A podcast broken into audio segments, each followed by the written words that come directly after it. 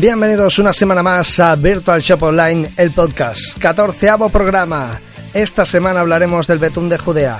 Este es el podcast de virtualshoponline.es, tu tienda de manualidades online.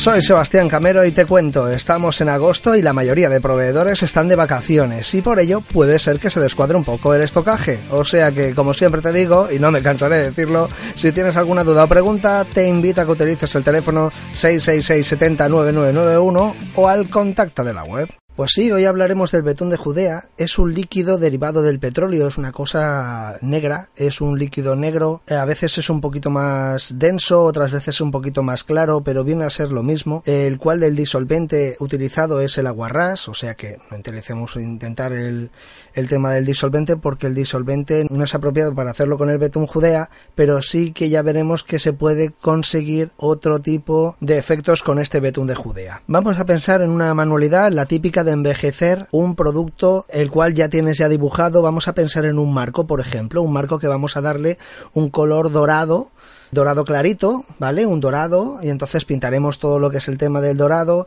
Una vez seco, lo que sí le haremos a este marco es ponerle el betún de Judea. Le puedes dar de muchas maneras, y más en este tipo se lo puedes dar a brocha, por ejemplo, para no complicarte mucho la vida, ¿vale?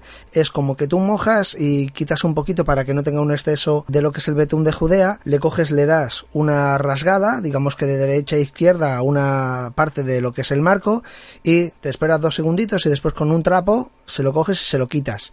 ¿Cuál es la gracia de esto? Ya irás viendo que a medida que vas trabajando con él, según cómo lo vas quitando y si tiene ornamentos, pues incides más o incides menos y conseguirás unos efectos de envejecido mucho más chulos. Si ese marco pues lleva un embellecimiento en lo que son las esquinas o lo que son en el propio marco, pues haciendo unos óvalos o haciendo unas cañas o haciendo unos dibujitos, todo eso va a quedar remarcado de una manera distinta y entonces tendrás que ver con la parte del trapo a ver qué es lo que le quitas más, incides más o incides menos, pero es una manera de envejecerlo. Tú le coges, le das un churretón, por así decirlo, cuenta de que el pincel, lo que es el pincel, lo que es la brocha, no tiene que estar muy húmeda, sino simplemente tiene que mojar. El efecto de que moje es que tú estás pintando pero que después se lo quitas. Lo que le quitas es tal y como va a quedar al final, o sea que tampoco es que le vayamos a hacer mucha historia, pero ya verás que cuando a tu a medida que acabando todo el trabajo, si lo has dejado más o menos uniforme, verás ese tema del envejecido y según qué partes ya verás que queda muy muy muy chulo. Lo que yo te venía a explicar, sobre todo en este tema del betún de Judea, es que si tú lo trabajas sobre madera simplemente lijada, en la cual no hemos tratado nada de nada, la trabajaremos de distinta manera y tenemos varias maneras de trabajarlo. Por ejemplo, la podemos trabajar tal y como sale del bote, que ya verás que es una cosa negruzca, un líquido negruzco, el cual tú coges, mojas y manchas todo el pincel, la brocha, la coges, lo quitas un poquito y entonces empiezas a pintar. El efecto de pintar ya verás que queda negro negro, le das y lo quitas. ¿Vale?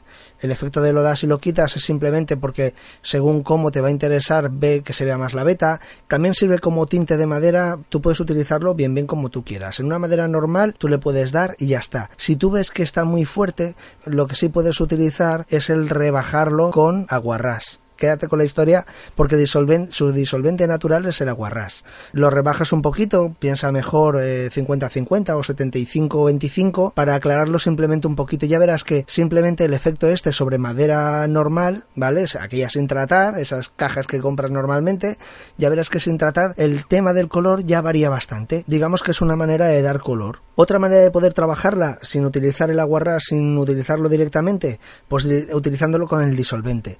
Ya verás cómo el disolvente, el disolvente normal, ¿eh? el disolvente que tenemos aquí en la tienda de manualidades o el que tienes tú normalmente aquel para limpiar pinceles, el más común que tú tengas, ¿vale? Simplemente es 50-50 y cuando tú pones lo que es el disolvente y después pones el betún de Judea, ya verás que el betún de Judea queda completamente abajo. Bueno, en realidad no es que quede muy chulo, porque no queda muy chulo de ver. Una vez que tú lo tienes ahí en el pote, si utilizas un pote transparente ya verás que todo lo que es el betún de Judea es como el aceite y el vinagre. Pero eh, digamos que se convierte en más pastoso, más grumoso, más, no sé, de distinta manera.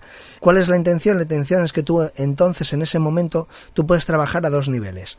Uno que es el nivel de arriba, que tú puedes remenear un poquito y ya verás que eso no mezcla porque no mezcla y que la parte de abajo que es donde queda toda la pasta el grumo una vez que tú lo des va haciendo como unas especies de agua que es la que crea lo que es el tema del disolvente con el tema del betún de Judea.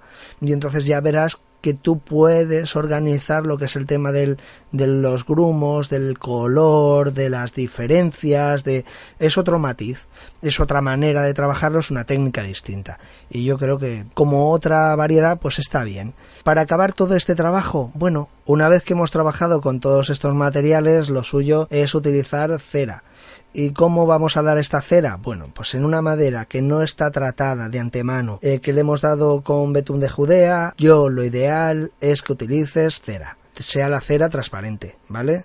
El efecto de la cera es un protector para la madera, es un reavivante del color, es una protección, es una alimentación propia para la madera. Tú cuenta que el betún de Judea no es más que un tinte que le hemos podido dar en cabos, que le hemos podido dar en trapo. Todo esto una vez seco, lo que sí podemos hacer eh, es como acabar de alimentar por un lado, es para la madera, me estoy refiriendo, de otra manera también proteger ante el agua y ante la adversidad. De todas maneras, cuenta de que todo lo que se utilice cera es para interior. Para dentro de casa, sí. Para afuera ya miraríamos otras historias, pero para dentro de casa, sí.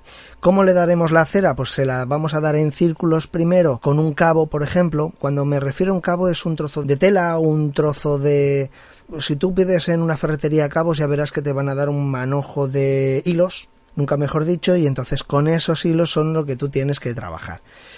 Nosotros aquí en la tienda de manualidades no tenemos porque no es una cosa que sea muy habitual y la verdad es que tanto el betún de Judea como lo que son los cabos están en desuso porque o eres muy muy experto en lo del tema de la madera o utilizarás trapos. Da igual, sea como fuere, tú puedes trabajarlo con trapos y lo que haces es mojarlo un, poquito en lo que es la cera, que verás que la cera eh, no deja de ser una pasta, como si fuese un típico betún que tú le echas a los zapatos, que aquel negro, bueno, pues es el mismo efecto. Tú lo compras así en el tarrito y tú coges un poquito de cera y vas dándole en círculos. Círculo, círculo, círculo, círculo. Cuando le estás dando ya verás que el brillo de la madera empieza a resaltar cuando le estás dando también ves como los colores del betún de Judea empiezan a brillar más, a coger consistencia.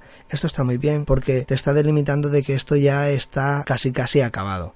La finalización total de este aplicado de cera lo tendrás que dar en esa segunda mano en la cual tú ya no haces círculos, sino en la que tú ya simplemente dejas resbalar lo que es el tema de la cera de una punta a la otra utilizando como guía la propia beta. Como última mano lo coges y lo intentas retirar todo, porque tú cuenta que lo que estás haciendo es tapando el poro con la propia cera y es la manera de proteger lo que es la madera y lo que es el tinte que le hemos dado de betún de Judea. Bueno, hasta aquí el programa de hoy. Si te ha quedado alguna duda, sabes cómo ponerte en contacto conmigo al 666 709991 o al contacto de la web, así como agradecerte por los corazones en iVoox y 5 estrellas en iTunes o los comentarios, ya que estos nos hacen más visibles en estas plataformas y puedan escucharnos más personas con nuestras mismas aficiones, las manualidades.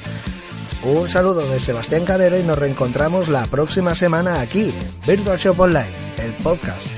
Adiós.